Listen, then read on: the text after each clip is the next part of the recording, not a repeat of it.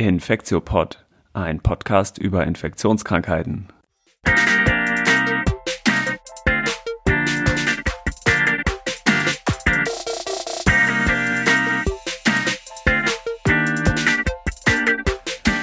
Ja, willkommen zur 72. Folge des Infektiopods. Heute ist Donnerstag, der 20.10.2022. Mein Name ist Till Koch und ich begrüße wie immer Annette Hennigs. Hi Annette. Hallo Till.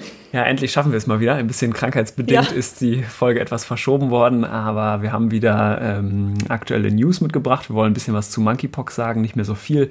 Ein bisschen was zu dem Ebola-Ausbruch in Uganda und dann haben wir ein ähm, cooles Hauptthema und zwar kümmern wir uns diesmal um eine interessante Bakterienart und zwar die Listerien.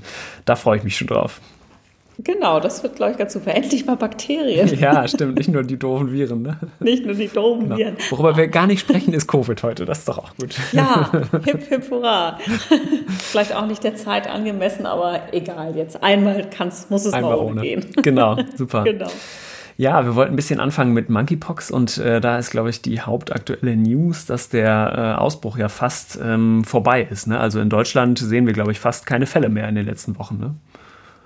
Genau, also das, man sieht das ja auch schöne Kurven sozusagen. Der Peak, äh, der ist äh, nachhaltig überstanden, ganz, ganz wenig Fälle noch. Also das scheint wirklich sich jetzt selbst zu limitieren. Mhm. Erfreulicherweise, absolut. Genau. Ja. Und die Hauptgründe dafür, die so angeführt werden, ist ja wahrscheinlich tatsächlich so Behavioral Change, wie man auf Englisch sagt. Also tatsächlich so ähm, ja, Veränderungen von Risikoverhalten. Und das ist eigentlich wirklich ein super Effort, also wirklich eine tolle Leistung von der MSM-Community, würde ich sagen. Und auch ein gute, also liegt, glaube ich, auch dran, dass man das so gutes ach, ich, mir fallen immer nur die englischen Wörter ein, aber so gutes Public Health Messaging gemacht wurde. Also dass, glaube ich, die relevanten, die äh, mit einem hohen Risiko behafteten gesellschaftlichen Gruppen, dass die davon erfahren haben, dass sie ähm, die Leute mit dem höchsten Risiko sind und entsprechend ihr Verhalten angepasst haben. Ne? Das ist eigentlich äh, eine Erfolgsstory, finde ich, so Public Health mäßig. Das glaube ich auch, ja. Und das ist natürlich auch, da muss man sagen, das war natürlich ein großer Vorteil, dass das ja sich wirklich auf eine limitierte Personengruppe ähm, beschränkt hat und man da wirklich auch gezielte ähm, Informationen sozusagen verbreiten konnte und auch in dem mhm. Netzwerk sozusagen an sich. Also ich glaube, das ist ein ähm, ist ja auch ein Riesenunterschied zu zum Beispiel jetzt, wenn man Covid irgendwie anführt. Ne, das ist ja. einfach betrifft halt irgendwie alle und ist natürlich auch noch viel viel ansteckender. Also das kommt bei Monkeypox natürlich auch noch dazu. Das ist eben einfach wirklich nur durch engen körperlichen Kontakt. Ja. Ähm, übertragbar und das sind natürlich äh, Behavioral Changes, die man für eine kurze Zeit deutlich einfacher ähm, durchführen kann als bei Covid. Ich meine, das haben wir auch versucht mit Behavioral, Behavioral Changes. ja. Und ähm, das ist, kommt natürlich auch von der Regel an. Aber ja, Gott sei Dank. Also das, ähm, das, das gut, ne? freut mich ehrlicherweise. Genau. genau. Ja, und Dinge wie jetzt so Impf, ähm, also Impfverbreitung haben wahrscheinlich da jetzt nicht so einen starken Einfluss eigentlich wie die Veränderung des Verhaltens auf jeden Fall. Ne? Also was auch noch sein kann, ist, dass sozusagen entsprechende ähm, Events wie jetzt sowas wie Festivals oder so, dass die jetzt in der kalten Jahreszeit vielleicht nicht mehr so doll stattfinden stattfinden. Aber genau, ich glaube, es war wirklich vor allem, dass die Leute ihr Verhalten halt angepasst haben und äh, deutlich weniger Risiko eingegangen sind. Ne? Absolut. Ja, und man muss sagen, man sah ja auch schon im Spätsommer, dass die Fälle runtergegangen sind. Ne? Mhm. Also ich glaube wirklich, dass jetzt, und es gibt ja, dann gibt es ja Indoor-Festivals oder Indoor-Veranstaltungen. Also ich wahrscheinlich, ja, also wie du sagst, ich glaube wirklich, die, die, die, die Verhaltensänderungen waren da, ja, ja, waren da hauptsächlich für verantwortlich, ja.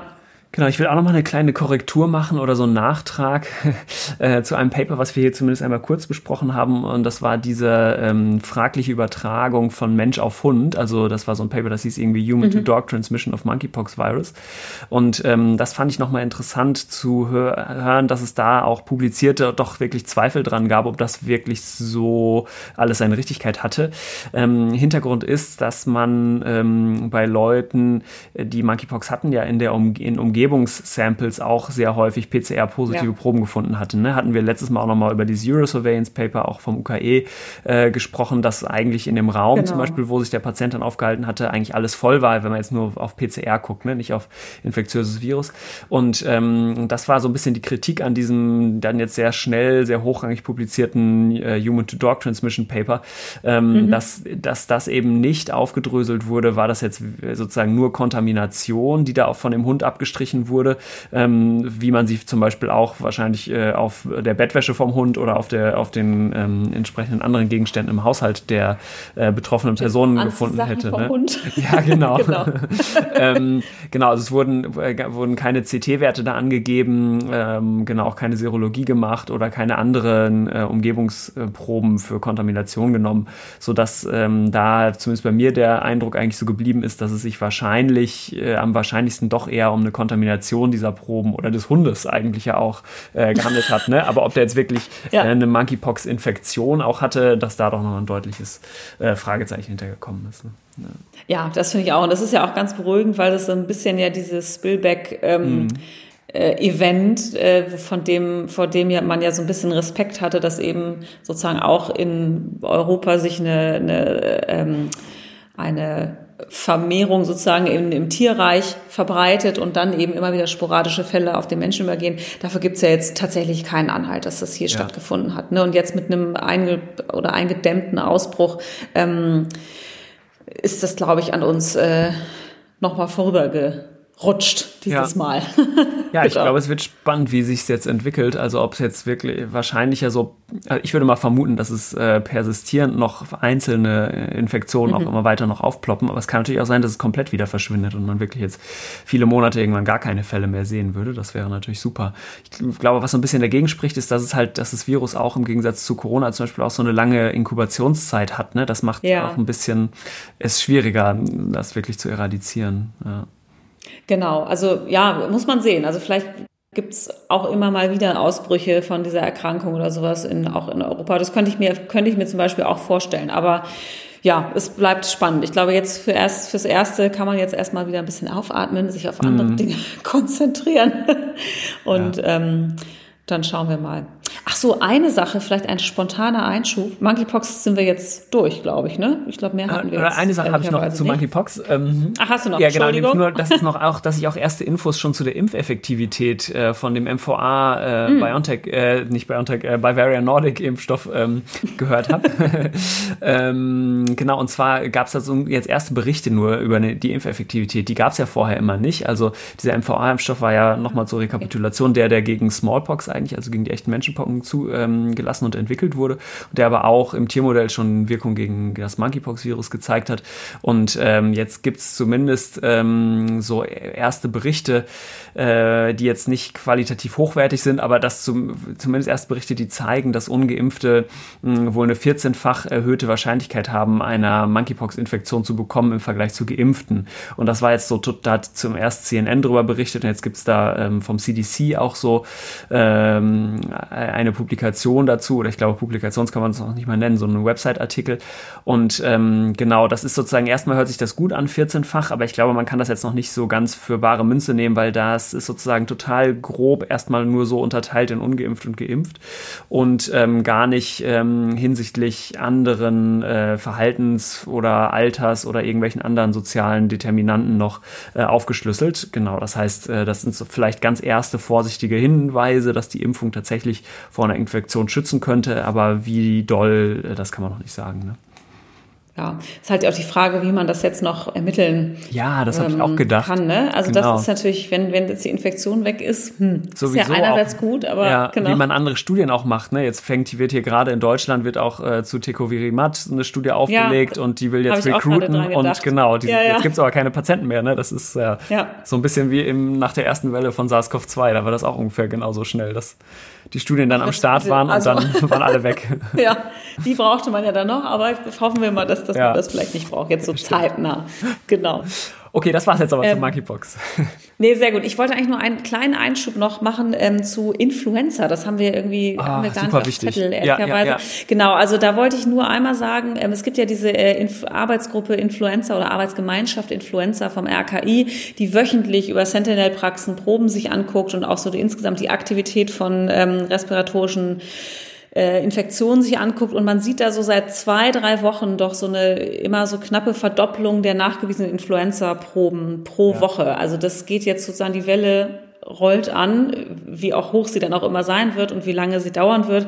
Aber vielleicht auch nochmal der Appell, ähm, jetzt ist ein guter Zeitpunkt, sich impfen zu lassen, weil ich persönlich glaube, dass in zwei, drei Wochen ähm, das doch relativ äh, ja. stark ansteigen ja, wird, ja. die Fälle. Ne? Genau. Und nochmal kurz, wer sind die Gruppen, die sich unbedingt, unbedingt impfen lassen äh, müssen? unbedingt, unbedingt. Ältere Patienten über 60 Jahre, Schwangere im zweiten und dritten Trimester und bei Risikofaktoren, also bei anderen Erkrankungen eben auch schon im ersten Trimester also der Impfstoff ist sicher und äh, kann gut gegeben werden. Ähm, andere Patienten mit Risiko für schwere Verläufe, also internistisch vorerkrankte Patienten, onkologische Patienten. Und ähm, also ich habe den Eindruck, im Moment ist es auch so, dass das relativ äh, tolerant gehandhabt wird. Also eigentlich mm. jeder, der eine Impfung haben will, kann auch eine haben. Mm. Auch die mhm. Kinderärzte sind, finde ich, sehr ähm, äh, also unser Kinderarzt zum Beispiel, die sind auch die, äh, da wird jeder geimpft, der möchte. Also da super. wird jetzt nicht irgendwie gesagt, nee, sie haben aber keine Vorerkrankung, mhm. ähm, sondern da wird einfach geimpft. Ne? Ja, das ist super. Also, und ja. natürlich Healthcare Worker, ne? also wir müssen uns auch alle so, impfen, vor absolut. allem um unsere Patienten Richtig. nicht anzustecken. Ja. Genau, genau, ja. Einschub Ende. Genau, und jetzt wollten wir ja ein bisschen zu, ähm, oder ein bisschen mehr zu dem Ebola-Ausbruch erzählen. Ne? Das ja. ist ja so ein bisschen deine Domäne. Ähm, ja, aus gegebenem Anlass. Ja, genau.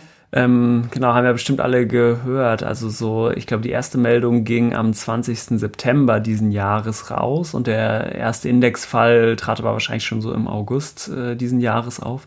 Ähm, genau, und in Uganda gab es eben einen Ausbruch mit äh, einem Ebola-Virus-Spezies, ähm, die sonst nicht so häufig vorkam, nämlich mit Sudan-Ebola-Virus. Und was das genau heißt, ähm, was nochmal Ebola war, was nochmal HCID und VHF die Abkürzungen heißen und so, das dachte ich mir, können wir mal kurz erklären. Ich habe da so einen äh, Tweet auch zugemacht, genau, und äh, da kann man es nochmal nachlesen, aber ich kann das auch jetzt nochmal kurz, zumindest können wir es vielleicht nochmal zusammen durchgehen, ne? um, dann, um dann sozusagen nach diesen grundsätzlichen Überlegungen nochmal auf die, den aktuellen Ausbruch ähm, zurückzukommen. Genau, man hat ja nämlich aus Uganda noch nie, immer nicht so, so gute aktuelle Zahlen, wie man es jetzt bei Monkeypox oder äh, Covid vielleicht gewöhnt ist. Aber es gibt ähm, zumindest einige Fälle, also so knapp 50 bestätigte Fälle. Das ist jetzt nicht mehr ganz aktuell. Die letzten Zahlen sind vom 10. Oktober, die ich da gefunden habe. Und ähm, da gab es jetzt zumindest 17 bestätigte ähm, Fälle und wahrscheinlich ungefähr so 20 ähm, Todesfälle, die, die probable sind. Also die sind sozusagen gestorben, bevor sie getestet werden konnten und sind quasi im Nachhinein Nachhinein wegen passender Symptome und epidemiologischen Zusammenhängen äh, so dazugezählt worden. Mhm. Genau. Und äh, schon über 1000 Kontaktpersonen. Und jetzt vor aus dem Westafrika-Ausbruch von Ebola habe ich noch so im Kopf, dass ungefähr eine von 30 Kontaktpersonen damals auch wirklich dann an Ebola erkrankt ist. Also von diesen 1000 Kontaktpersonen kann man schon ausgehen, dass da auch ein paar dann tatsächlich noch Ebola kriegen. Ne? Hm. Ja, ne? und die dann natürlich dann auch wieder Kontaktpersonen generieren. Das ist natürlich immer so, so, ein, so, eine unglückliche Kette. Sag mal, gibt's denn, ähm, das muss ich dich jetzt mal fragen, ich bin jetzt nicht so der Experte, ist denn das eine infektiöser als das andere? Also Sudan oder, ähm, oder e Ebola? Also zur Infektiosität ist mir nicht so viel bekannt. Was, okay. was mir mhm. bekannt ist, ist, dass ähm, bei, bei West, in der Westafrika-Ausbruch äh, hat man ja die sogenannte Ringvakzinierung gemacht. Und da hat man ja. sozusagen die Kontakte von der Indexperson und auch die Kontakte der Kontakte geimpft. Und was man mhm. doch gesehen hat, ähm, ist, dass diese die, sozusagen die Zweitinfektion vor allem bei den Kontakten der Indexperson aufgetreten sind. Also es waren, glaube ich, über 90 Prozent der Infektionen.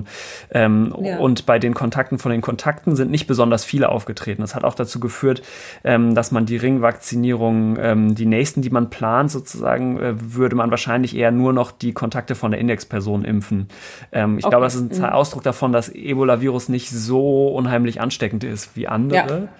Ja. Das Problem ist nur, dass es halt so ein High-Consequence-Pathogen ist oder mhm. HCID, ne? High-Consequence Infectious Disease.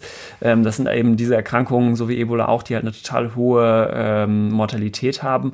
Und da unterscheiden sich tatsächlich äh, auch Ebola-Virus, also EBOV, von Sudan, von dem aktuellen äh, Erreger. Also Sudan soll so ein bisschen niedriger, historisch wird es immer so 40 bis 50 Prozent Mortalität angegeben, bisschen niedrigere Letalität haben. Ne? Okay.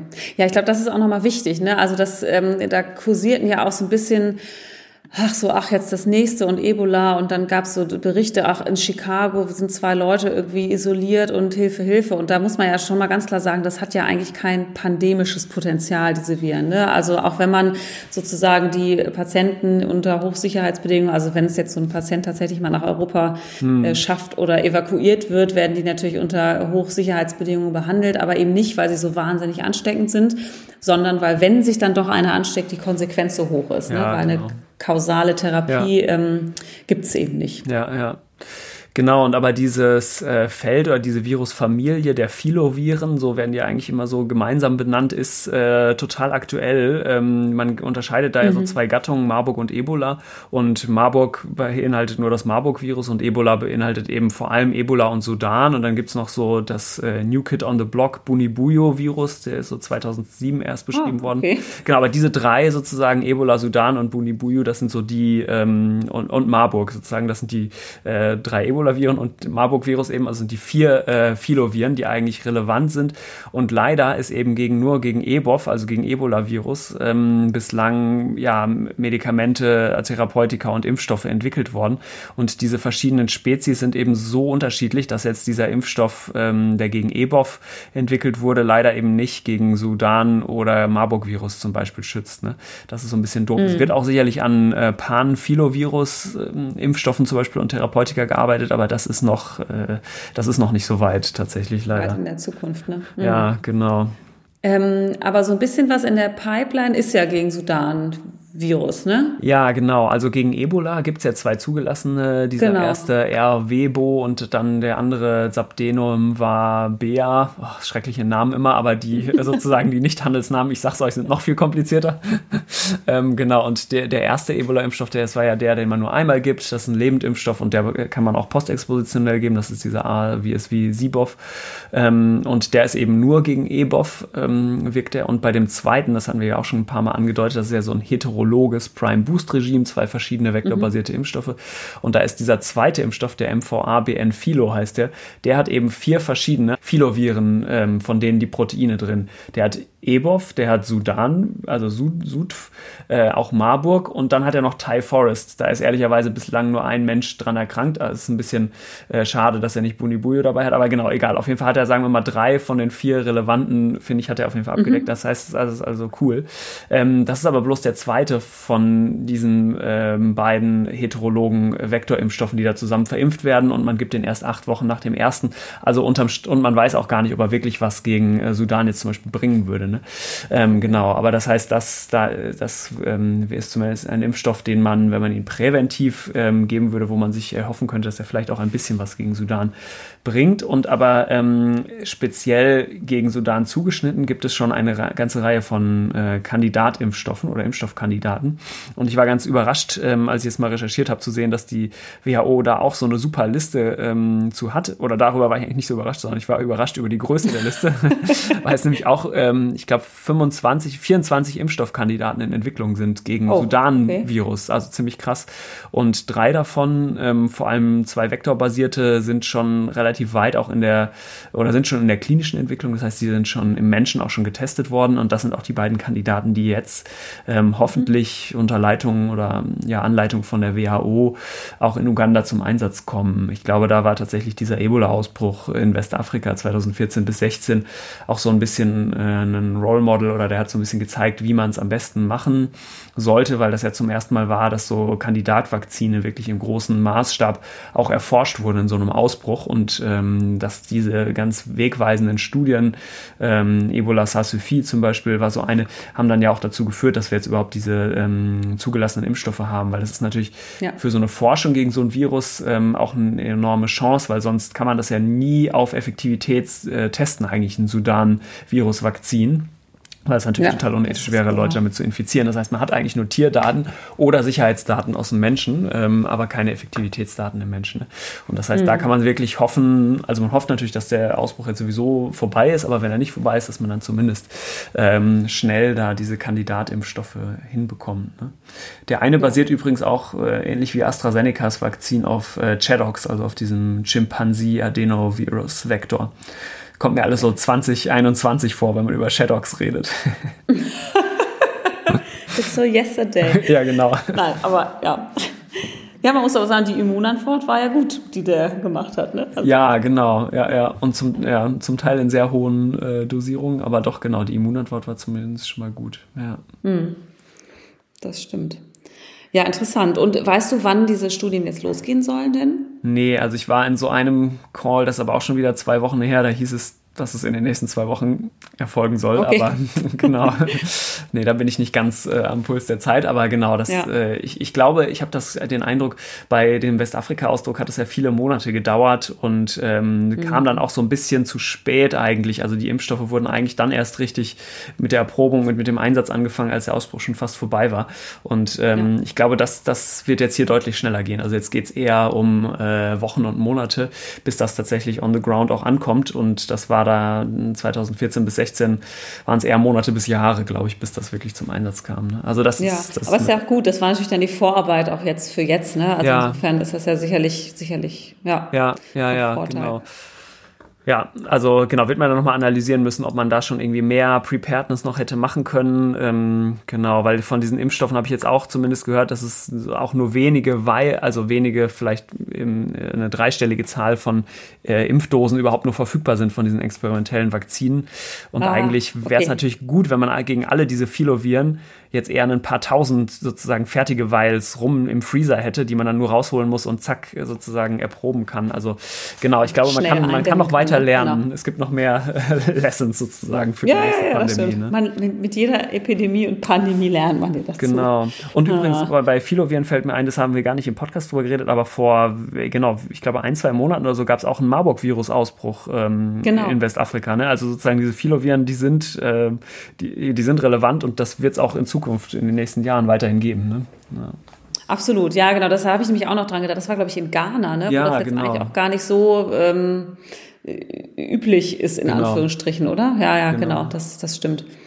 Ja. Ja. Ja, gut. Das war's erstmal zu Ebola, ne? Ja, das war's zu Ebola, genau. Genau, dann hatten wir uns ja äh, vorgenommen, äh, dass wir nochmal ein paar andere Ausbruchskrankheiten uns angucken wollen. Wir haben jetzt für heute äh, Listeriose uns vorgenommen, haben aber für eine der nächsten Folgen wollten wir auch nochmal über Legionellen sprechen.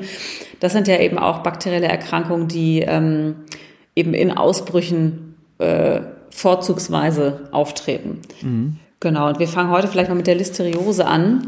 Ähm, das ist, äh, wir gliedern das mal so ein bisschen, erstmal so ein bisschen Grundlagen, Mikrobiologie, dann wo gibt's das eigentlich, wo kommt's her, wie sind die Patienten krank, wie stellt man es fest und wie therapiert man es dann, aber so ein bisschen, ähm, und was gibt's vielleicht Neues in der Literatur, da muss man aber sagen, gibt's jetzt nicht so richtig viel Neues. Also das ist eigentlich äh, gut, gut bekannt, gut untersucht. Ähm, äh, es gibt Therapien, da ist jetzt, glaube ich, jetzt auch nicht so die, äh, äh die, die Intent oder die Motivation, jetzt ganz, ganz viel Neues zu untersuchen an dem ja. Also genau, um jetzt, um es jetzt mal kurz, äh, kurz zu machen, das ist ein Gram-positives Stäbchen. Also wenn man sowas in der Blutkultur sieht, Gram-positives Stäbchen, das könnten also Listerien sein. Mhm. Ähm, die können aber auch mal Gram-negativ sich darstellen mhm. in der Gram-Färbung. Also die können halt so oder so sein. Das ist jetzt nicht immer, das ist echt so ein fieses Viech, muss man sagen. Mhm. Also können Gram-positiv oder Gram-negativ sein, ähm, haben so eine Keulenform in der Mikroskopie, klassischerweise. Und ähm, werden, können sozusagen in normalen Blutkulturen angezüchtet werden, wachsen aber auch gut bei kälteren Temperaturen. Also mhm. da kommen wir vielleicht gleich auch noch bei den äh, bei den Ursachen des Aus, der Ausbrüche, also gerade auch gekühlte Lebensmittel, äh, da können die sich eben auch ganz gut vermehren, was manche Bakterien ja eben nicht mehr so gut äh, können. Eine äh, Korrektur noch genau, dass die sind nicht keulenförmig, ähm, die, sie können sozusagen verschiedene Formen annehmen und man kann sie aber mit Diphtheriebakterien verwechseln unter Mikroskop und die sind keulenförmig sozusagen. Aber genau, die sehen irgendwie komisch aus unter Mikroskop. Ähm, und die haben noch eine Eigenschaft, wenn man sie nämlich ähm, einfach so sich unter Mikroskop an, anguckt, dann äh, bewegen sie sich so komisch, so rollend irgendwie. Ähm, ich habe da auch so ein kleines Filmchen äh, zu gefunden, bei Up to Date gab es das. Das sah wirklich ganz, äh, ganz komisch aus, irgendwie so, als würden die einfach um die eigene Achse sich so die ganze Zeit rollen. Also so tumbeln heißt das irgendwie Tumbleweed, muss man so ja, dran den denken. Film auch gesehen. Ja, ja. ähm, genau. Ähm, ja, und aber zur Pathogenese habe ich auch einen richtig coolen Film gefunden vom Institut Pasteur. Das ist so äh, ungefähr so ein zehnminütiger Clip, der so ganz genau im Detail die verschiedenen Virulenzfaktoren und so äh, darstellt. Den verlinke ich auf jeden Fall auch. Ich fand den mega cool, weil der so ganz computeranimiert war und dann geht so in, die, in das Blutgefäß rein und dann blubbert so und so. Also irgendwie auch so auditiv ganz cool. Ähm, genau. Und der hat auf jeden Fall nochmal, der zeigt sehr gut die Pathogenese und die ist eigentlich wirklich krass. Also ich fand bei dem äh, Lesen jetzt über diese Listerien, dachte ich nochmal, Mann, Bakterien sind echt, echt ganz schön abgefahren und diese Listerien gehören auf jeden Fall auch zu den Bakterien, die so krasse Eigenschaften haben. Mm, genau, weil man nimmt das ja über kontaminierte Nahrung auf, da kommen wir auch gleich nochmal zu, wie man das äh, sich zuzieht und dann dringen die ähm, über verschiedene Proteine in Wirtszellen ein und zwar in die Wirtszellen vom äh, Darmepithel. Ne? Da gibt es so verschiedene Proteine, wo die dran binden. Das eine heißt irgendwie E-Katerin, das andere heißt LAP-B und dann haben, sind sie äh, intrazellulär, sind also sozusagen äh, stülpen sich quasi mit so einer Zellmembran erstmal ein und lysieren dann durch äh, so ein äh, Listeriolysin, das ist ihr Pathogenitätsfaktor, dadurch machen sie diese mh, Membran sozusagen erstmal kaputt und sind dann in der Zelle. Und dann haben sie so ein, eine abgefahrene ähm, Art und Weise, wie sie sich von Zelle zu Zelle mh, fortbewegen, weil die haben jetzt keine Flagellen oder so, also sie können sich jetzt nicht sozusagen per se durch irgendwie ähm, eine anatomische Struktur fortbewegen, aber die äh, verschaffen es, schaffen es irgendwie so, äh, so eine Art äh, Kometenschwanz aus Aktin ähm, hinter sich äh, sozusagen zu bilden und da so auch zelleigene Proteine für zu benutzen. Ähm, und mit denen, ähm, ja, es sah im Film ganz eindrücklich aus, ähm, stoßen sie sich sozusagen so ein bisschen ab innerhalb der Wirtszelle und können sich dann damit auch quasi in die Nachbarzelle reinstülpen und dann bilden sich wieder so eine Doppelmembran, ähm, die sie dann wieder lysieren, dann sind sie in der nächsten Zelle und können sich dann da vermehren. Also irgendwie ganz abgefahren, weil es so ein äh, einzigartiger äh, Art und Weise ist, sich von Zelle zu Zelle zu verbreiten. Das hat natürlich für die Bakterien den großen Vorteil, dass sie gar nicht so viel im Blut unbedingt auftauchen müssen, mhm. wo sie ja total anfällig wären fürs Immunsystem, ne? weil in der Zelle ja. hat man ganz andere und äh, reduzierte Möglichkeiten, also hat das Immunsystem reduzierte Möglichkeiten, diese Bakterien zu killen. Absolut. Ja. ja. Deswegen sind Bakterien halt auch cooler als wir. Ne? das äh, können wir jetzt Meine persönliche Meinung. Ja. Nein, Ja. wir haben alle, alle, aber es ist schon echt, es ist schon echt der Wahnsinn. Also ich finde es immer extrem beeindruckend, was die dann irgendwie alles so können und wie sie das dann machen. Das ist schon, das Ja, ist schon echt krass. Das beeindruckt mich immer sehr.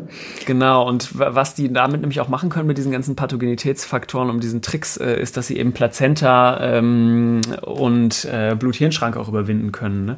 Ähm, und das erklärt auch so ein bisschen die besonders gefährdeten Gruppen. Aber jetzt fangen wir vielleicht mal mit der Epidemiologie an. Ne? Ist das denn ein großes Problem und wo kommen die überhaupt vor, die Listerien und so? Genau, die sind eigentlich tatsächlich ubiquitär. Ne? Also sie sind sowohl in, äh, im Boden ähm, und so auf, auf ähm, ja, also in, sind Kontaminanten der Umwelt eigentlich, Ja. muss man Ja. sagen. Und verbreitet äh, in den Menschen äh, kann man es entweder in, ne, durch Umweltprodukte, aber eben vor allem durch kontaminierte Lebensmittel. Ja, also das ja, ist so der genau. Haupt, äh, der Haupt, ähm, äh, die Hauptinfektionsweg für den Menschen. Und ähm, die Epidemiologie ist nicht ganz klar, weil es wahrscheinlich eine relativ hohe Dunkelziffer gibt. Also wir kommen gleich auch nochmal zur Klinik. Das kann ja zum einen, ist das eine selbstlimitierende Gastroenteritis. Das ist eigentlich so der Haupt, ähm, das Hauptkrankheitsbild beim immungesunden Patienten, wo ja häufig auch keine Diagnostik gemacht wird. Ja. Ne? Wenn man mal zwei, drei Tage Durchfall hat, dann bleibt man halt im Zweifel zu Hause und sitzt es irgendwie aus. Ähm, und die Fälle, die dann eben gemeldet und diagnostiziert werden, sind in der Regel ja die Patienten, die eben kränker sind, entweder gastrointestinal kränker mit tatsächlich Fieber und Begleitsymptomatik, schwangere Patienten vielleicht oder ältere Patienten oder eben die, die eine, ähm, eine invasive Listerieninfektion haben, also tatsächlich eine Bakteriämie und Organbeteiligung. Ähm, und man muss sagen, das ist ähm, ein Erreger, der ist so ungefähr, also der, die häufigste Infektionsform sind tatsächlich Ausbruchsgeschehen von kontaminierten Lebensmitteln, wobei Listerien da so ein Prozent aller ähm, nahrungsmittelassoziierten Infektionen ausmacht, also gar nicht so viel, aber dann 16 Prozent der Todesfälle Ja. von ähm, Gast, also von von äh, foodborne Illnesses. Also das ist eben schon im Gegensatz zu anderen Erregern, die man eben auch über Nahrung ähm, aufnehmen kann, hat das eine höhere Mortalität. Ähm, und die höchste Mortalität haben eben Risikopatienten, also ähm, ähm, insbesondere ältere und immunsupprimierte Patienten. Genau. Und auch ganz junge, ne? Ich glaube, wenn jetzt sozusagen. Ach so, Neonate, wirklich, ne, genau, genau, ne? Also Neonate. Also das, das ist eben durch diese, durch diese Präferenz des Erregers für eben auch Plazentagewebe kann es eben zur, ähm, zum Übertritt in das, äh, in den Embryo ähm, kommen. Und da, wenn das sozusagen im ersten Trimester passiert, ist eben die Abortrate erhöht. Da habe ich nachher noch eine Arbeit aus Frankreich einmal dazu.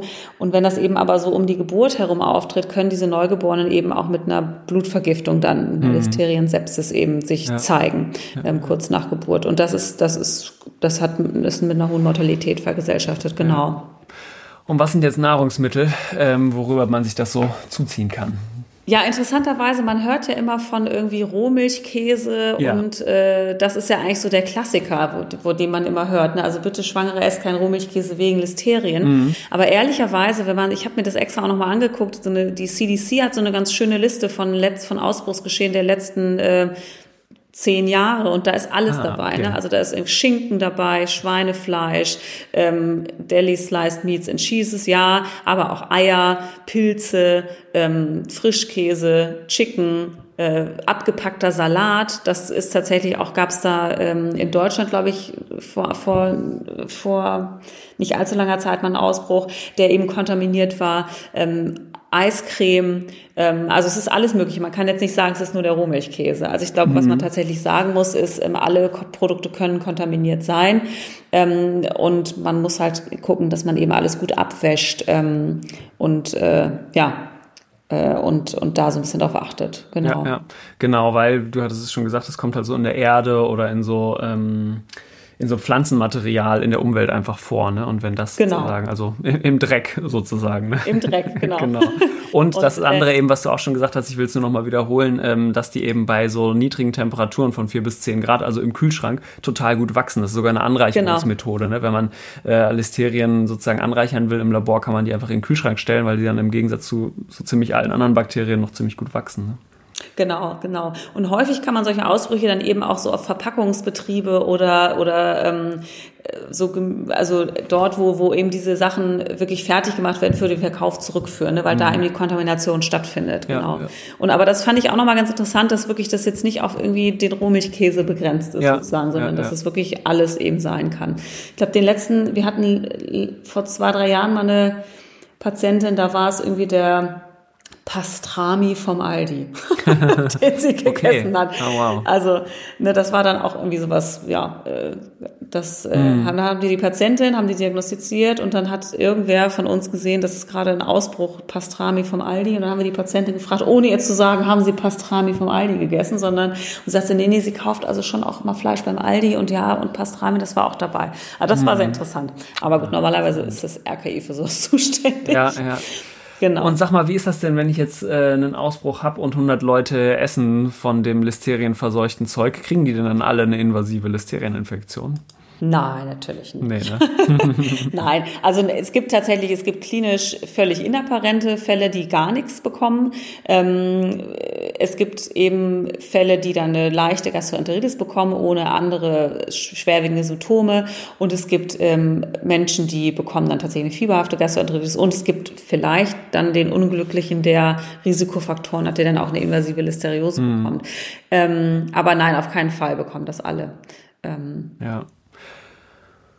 Okay, dann, dann kommen wir mal zu. Die Attack Rate genau kann ich dir jetzt nicht sagen, ja. ehrlicherweise, wie viel symptomatisch dann tatsächlich werden. Aber es sind, nee, nee, es sind nicht alle. Ich glaube, da gibt es wahrscheinlich, das ist auch schwer zu erforschen, könnte ich mir vorstellen. Ja. Ja. Mhm. ja. ja.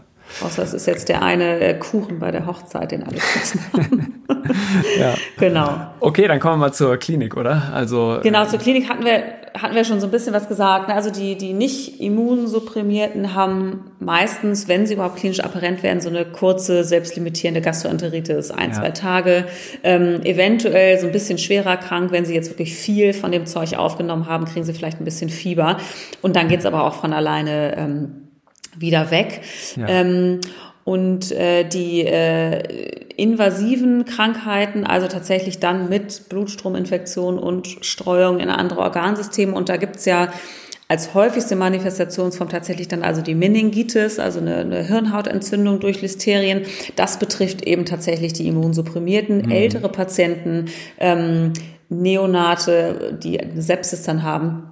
Und tatsächlich ähm, von Meningitis-Fällen, wenn man sich da die Altersverteilung anguckt, dann sind es tatsächlich bei den über 60-Jährigen sind Listerien für 20 Prozent der Meningitiden verantwortlich. Ja, krass. Und für okay. zwei bis 60-Jährige sind es vier Prozent.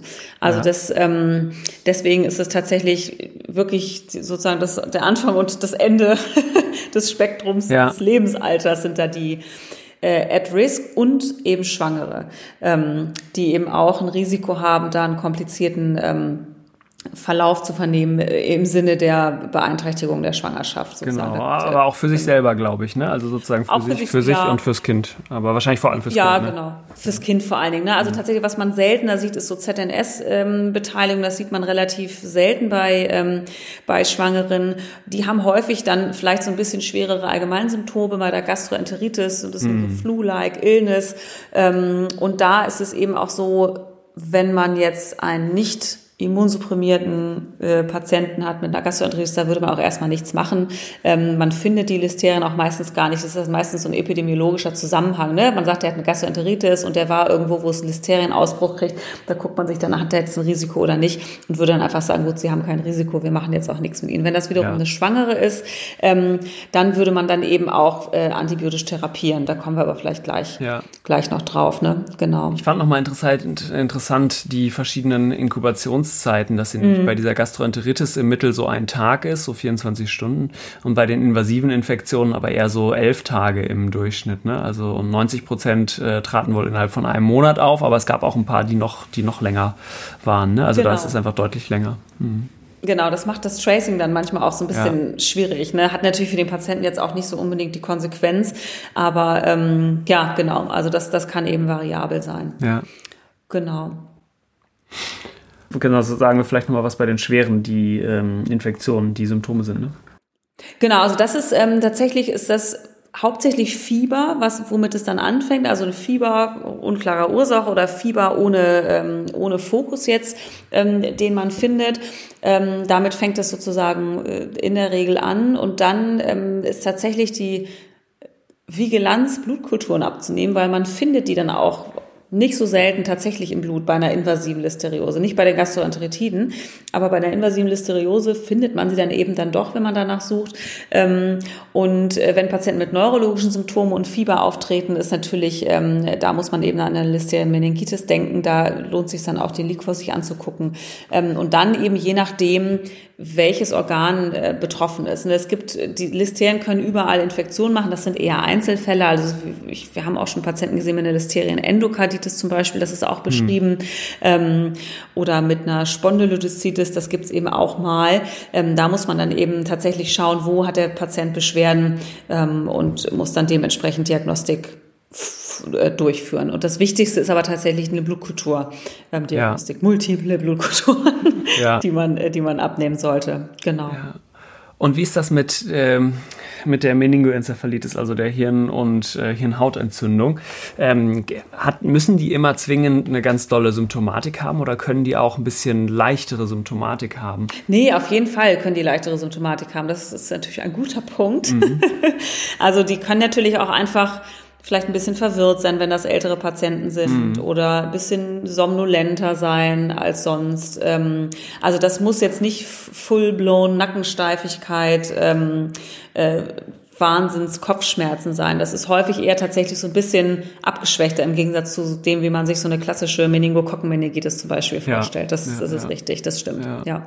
Und das heißt, dann müsste man sozusagen mein Verdachtsmoment müsste auch relativ niedrig sein oder ich müsste eigentlich niedrigschwellig, wenn ich, wenn das irgendwie für mich passen würde, da eine Liquorpunktion machen. Ne? Hm, ich habe zumindest Absolut, auch von ne? Fällen gelesen, wo man das auch, auch nicht im MRT sieht. Ne? Ähm, genau, genau. Also ich, ich denke schon. Ne? Also wenn da jetzt jemand kommt mit Fieber und Kopfschmerzen und auch noch immunsupprimiert ist, dann finde ich, das schon, da sind schon äh, drei Symptome, die dazu sehr gut passen würden. Und so eine ganz so seltene Erkrankung ist es dann eben auch nicht, dass man mhm. sagt, das ist jetzt wirklich so ein Unicorn, was man irgendwie einmal in seinem Leben sieht. Ne? Ja. Also ich bin ja jetzt auch noch nicht 50 Jahre dabei, aber ich habe auch schon wirklich ein paar invasive Listeriosen gesehen. Also ja. das kommt doch immer mal wieder vor.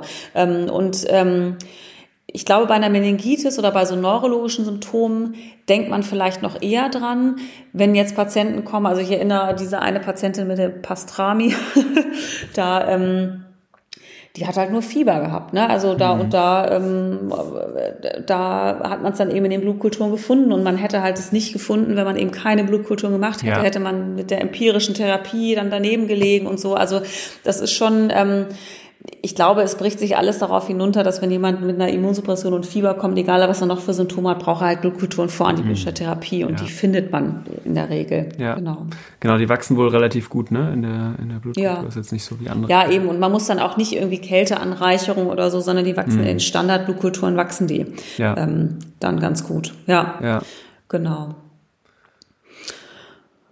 Genau, also das ist eigentlich so das. Und äh, zur Therapie, kann man sagen, also wen therapiert man jetzt eigentlich? Das hatten wir, glaube ich, auch schon äh, kurz angesprochen vorhin, die Gastroenteritiden eigentlich nicht, die Schwangeren aber schon. Und da muss man sagen, die Schwangeren, da ist der, ähm, der, die Schwelle für eine Antibiotikatherapie sehr gering, so dass man tatsächlich sagen würde, Schwangere, die eine Gastroenteritis haben und ähm, eine mögliche Exposition hatten, beziehungsweise auch vielleicht eine nachgewiesene Exposition, ne, wo es, wo jetzt ein Ausbruch war oder die konnten mhm. Lebensmittel gegessen haben, die würde man auf jeden Fall antibiotisch behandeln ja. ähm, mit Amoxicillin.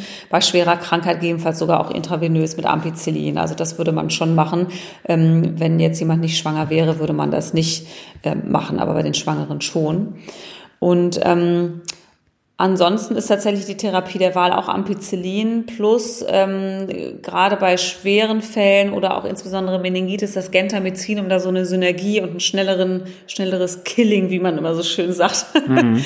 ähm, zu induzieren, um einfach die Bakterienlast äh, schnell zu senken. Alternativ kann man Cotrimoxazol ähm, dazugeben, wenn das Gentamicin jetzt aus welchen Gründen auch immer nicht geht.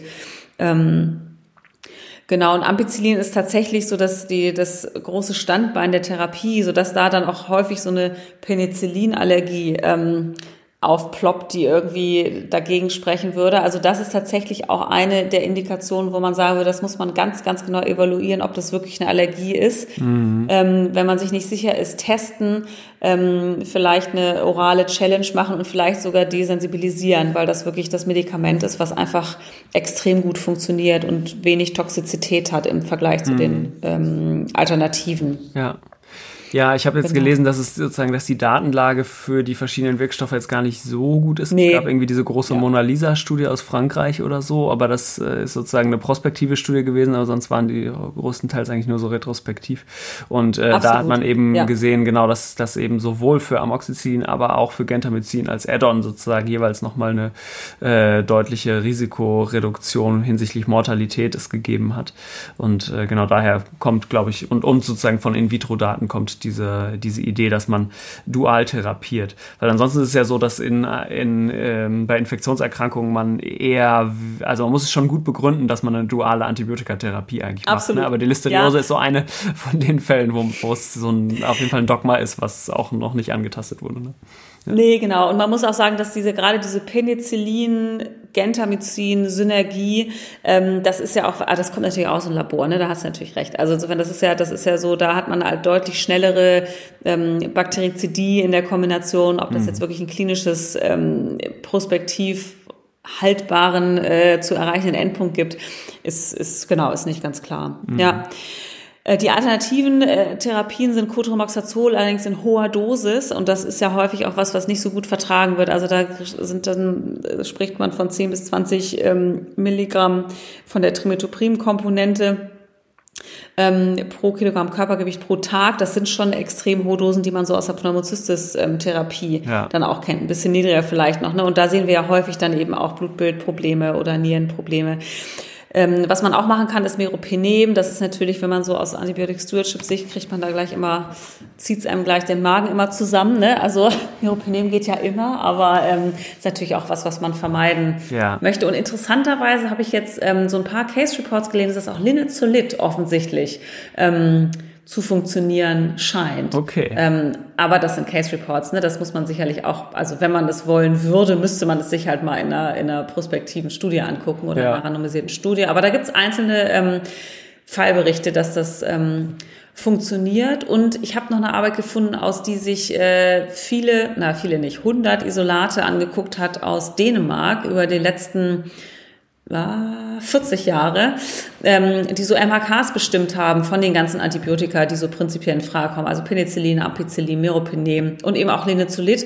Und man muss sagen, die erste Key Message, die ich eigentlich ganz erfreulich fand, ist, dass die MHKs im Schnitt sich nicht verändert haben. Also es, es gibt jetzt keine Anzeichen dafür, dass sich da irgendwelche Resistenzen hm. ähm, jetzt zum Beispiel ausbilden. Das fand ich eigentlich ganz gut. Also Ampicillin und so, das ist alles sozusagen gleich geblieben. Ähm, und auch Linezolid ist ähm, quasi mit den gemessenen MHKs eigentlich immer unter dem Breakpoint äh, zur Resistenz geblieben. Also von den rein mikrobiologischen Daten ist das was, was wirksam sein könnte. Mhm. Ähm, genau, und es gibt, wie gesagt, einzelne Fallberichte, wo das erfolgreich eingesetzt wurde. Ist wahrscheinlich eher ein Einzelfall und äh, individuelle Entscheidung dann. Ja, ja. Genau. Okay, und jetzt das andere, äh, neben der Doppeltherapie, das andere große äh, Dogma oder das große Standbein der Therapie ist ja, dass man ganz lange therapiert bei der Listerieninfektion. Ja. Ne? Wie lange therapiert man denn? Ja, also das ist, ähm, ich finde es halt so ein bisschen wie Staph aureus, ehrlicherweise. Also ja. wenn es nur eine Blutstrominfektion ist, dann sagt man 14 Tage. Aber auch pff, ne, dafür ähm, ist die Frage, muss man das jetzt alles IV machen? Kann man mhm. das oralisieren? Wann kann man es oralisieren? Brauchen wirklich alle 14 Tage? Das sind Fragen, die, glaube ich, nicht geklärt sind. Aber das ist jetzt erstmal so die Empfehlung, die eigentlich überall stehen. Ähm, bei äh, tatsächlich Organkomplikationen, also Meningitis, Endokarditis, irgendwas anderem, da geht man dann so in Richtung vier bis sechs Wochen. Wenn die Patienten tatsächlich schwer immunsupprimiert sind, ähm, tatsächlich dann auch noch länger. Also ich erinnere diesen einen Patienten mit der Endokarditis, den haben wir lange behandelt, haben das dann abgesetzt und dann hat der prompt ein Rezidiv gekriegt. Ja. Ähm, also da muss man dann im Zweifel noch länger behandeln, aber auch da der Zeitpunkt des Aufhörens, ähm, ja, wer weiß es, ja. liegt dann liegt dann beim Behandler irgendwann, wer weiß es, ne? Aber ähm, sicherlich eher länger. Genau. Ja. Okay. Genau. Und du hattest diese Mona Lisa Studie schon mal angesprochen. Die fand ich eigentlich ganz interessant. Die da haben die Franzosen ähm, genau, prospektive Kohortenstudie sich äh, angeguckt von ähm, Patienten mit einer Listerienbakteriämie. Ähm, und die drei Monatsmortalität in dieser Kohorte allerdings von hospitalisierten Patienten war 45 Prozent, was ich echt hoch finde, muss was, man ja. sagen. Und äh, 30 Prozent in den Fällen, die eine zentral, also eine ZNS-Infektion hatten. Also da war die Mortalität sogar noch ein bisschen geringer. Das finde ich schon extrem hoch. Das mhm. ist natürlich auch wahrscheinlich präselektioniert. Patienten, die irgendwie aufgenommen werden, ins Krankenhaus werden, ähm, sind kränker. Und man muss auch sagen, der stärkste Prädiktor für Mortalität waren eben eine floride Krebserkrankung, Multiorganversagen, ähm, Verschlechterung präexistierender Organdysfunktion und äh, Monozytopenien. Also insgesamt Patienten, die natürlich ähm, äh, extrem krank schon vorher waren. Aber nichtsdestotrotz muss man sagen, das, also 45 Prozent Mortalität finde ich wirklich schon ein Wort. Ja. Ähm, und das ist auch mehr als so das, so, was in der Literatur beschrieben ist. Ähm, auf der anderen Seite haben die sich auch Mütter angeguckt. Die hatten 100 Mütter ähm, in der Kohorte ähm, was ich was ich wirklich ganz ganz schön viel finde. Also 100 ähm, äh, 100 Mütter mit Listerieninfektion, ähm, wobei die ähm, Mehrheit dieser Patienten tatsächlich ähm, geburtshilfliche Komplikationen hatten. Die meisten, äh, muss man sagen, Kontraktionen, äh, frühzeitige, äh, frühzeitige Wehen oder ähm, so CTG-Veränderungen, aber eben auch 20 von den 100 Müttern äh, ein Abort. Ähm, davon waren, die hatten die meisten eine febrile Krankheit, aber das ist auch schon, also das ist so das, was man auch in der Literatur kennt, aber ähm, genau, also tatsächlich für Schwangere eine wirklich problematische Erkrankung. Das muss man einfach mal so konstatieren, genau. Eine Sache vielleicht noch für, äh, für die Meldung von solchen Fällen. In ähm, Deutschland gibt es ähm, das Referenzlabor für Listerienerkrankungen, wo tatsächlich alle Proben von ähm, Listeriose, also alle Listerien-Nachweise gesammelt und auch sequenziert werden, um dann im Ausbruchsgeschehen zu erkennen. Ähm, das läuft, so wie ich das verstanden habe, über die mikrobiologischen Labore, die sozusagen automatisch die Isolate dahin schicken. Aber das fand ich nochmal ganz interessant. Also in Amerika mm, macht es das okay. CDC sozusagen und bei uns macht es aber eben auch das RKI, um das, ähm, um sowas dann zusammenzubringen eben auch. Okay. Ja, super. Ich habe äh, viel gelernt über Listerien. Ich versuche es nochmal zusammenzufassen. Ja. also es sind äh, kleine grampositive Stäbchen, die irgendwie komisch unter Mikroskop aussehen, die gut im Kalten wachsen und die so ganz viele abgefahrene Pathogenitätsfaktoren haben. Äh, die kommen im Prinzip überall vor, so im Dreck und man nimmt sie über die Nahrung auf und die äh, als klinische Präsentation kann man entweder Magen-Darm haben oder man kann so eine schwere Blutstrominfektion oder ZNS-Infektion haben oder Schwangere können vor allem, da können vor allem die Kinder ganz krank werden. Und als Therapie gibt man ganz lange äh, Ampicillin und Gentamicin zusammen. Genau, und bei Gentamicin kann man wahrscheinlich dann auch irgendwann etwas früher absetzen. Entschuldigung. Ja, stimmt, stimmt. Ja, genau, das, das macht man nur kurz. Ne? Ja. ja, super gut. Dann war es das zu den äh, Listerien, ne? Ich glaube ja, genau. Cool, dann kommt Nächstes noch. Mal dann oder übernächstes Mal dann mit den Legionellen. Ja. Gut, dann kommen wir jetzt noch zum Fundstück der Woche. Was hast du denn mitgebracht? Ja, ich bin heute so ein bisschen unkreativ, ehrlicherweise gewesen, aber vielleicht auch nicht, ich weiß es nicht. Also wir hatten, glaube ich, schon mal den February-Podcast empfohlen, den hattest du, glaube ich, mal empfohlen, ne? Ja. als ähm, auf jeden Fall Must Listen. Und ich wollte noch mal eine Folge hier jetzt empfehlen, ehrlicherweise. Und zwar bin ich so ein bisschen auf einem Fagentrip gerade. Ah. ähm, es gibt, also Fagen, kann man vielleicht auch mal eine Folge drüber machen. Ja, also unbedingt. Fagen sind ja so, ähm, so kleine, quasi kleine Viecher, die Bakterien lysieren können. Und gerade in Zeiten von Multiresistenz ähm, ist das eine Therapie, die eigentlich so sehr in die äh, Voodoo-Ecke gestellt worden ist. Also da gab es mhm. ja sehr viel Research, bevor es Antibiotika gab. Als ein Antibiotika kam, wurde das eingestampft und in, jetzt tatsächlich hauptsächlich in Georgien wird das irgendwie ganz viel gemacht. Aber das erlebt jetzt gerade so eine Renaissance, habe ich den Eindruck, ähm, dass das auch wieder so ein bisschen mehr in die äh, valide Therapie-Ecke gerückt wird, weil wir eben viel Probleme haben mit multiresistenten Erregern, die wir mit Antibiotika nicht in den Griff kriegen. Und ähm, diese Folge 52, Phage Hunt heißt die, da ist eine tatsächlich aus der äh, University of California in San Diego Genau, die hat, ähm, ist sozusagen Transplant Infectious Diseases Chair und äh, Director of Organ Transplant und so weiter. Und die hat aber, ist äh, Clinical Lead am Center for Innovative Phage Applications and mhm. Therapeutics. Das heißt, es ist irgendwie, das ist total cool, was die so erzählt. Einfach nochmal so zum Grundlagen der Phagentherapie und wie die das jetzt auch einsetzen, sozusagen außerhalb von irgendwie so Einzelfallgeschichten und irgendwie aus Georgien importiert und so weiter. Also das fand ich total cool. Das ist also für so infektiologisch äh, nerdy Interessierte sehr interessant. Ja, ich fand die Folge auch gut, ja. Ja, ja. Und deins? Wo ist denn dein Fundstück der Woche? Ja, genau. Ich habe ähm, auch etwas von äh, Twitter mitgebracht, äh, etwas nicht medizinisches. Ich habe einen Tweet gesehen, den ich zum einen ähm, total beeindruckend und zum anderen extrem lustig fand und der nichts mit Medizin zu tun hat. Deswegen dachte ich mir, das ist ein gutes Fundstück. Und zwar Sehr hat eine ja. Geologin mit dem Namen äh, Dr. Emily Finch mh, etwas publiziert zu Aalen.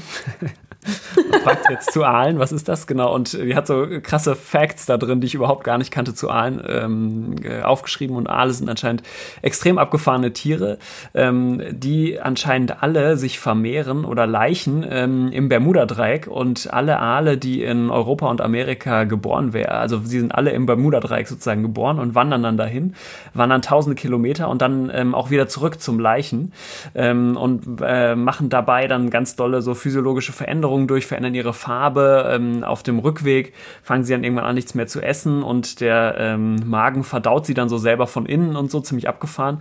Und äh, genau, die Erforschung von Aalen ist anscheinend auch ähm, noch sozusagen noch relativ am Anfang. Interessanterweise hat sogar ähm, Sigmund Freud am Anfang zu Aalen geforscht und hat sich Gedanken um die Reproduktion von denen gemacht und so, bevor er dann andere Sachen gemacht hat.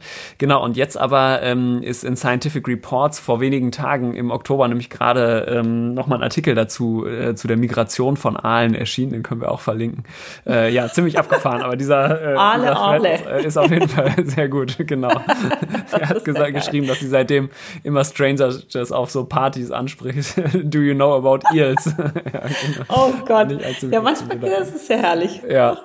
Sehr schön. Genau, Twitter ist doch fun. Okay. Es, es ist fun. Gut. Sehr gut. Dann ja. ähm, war es das für diese Folge und bis zum nächsten Mal. Bis dann. Tschüss. Tschüss.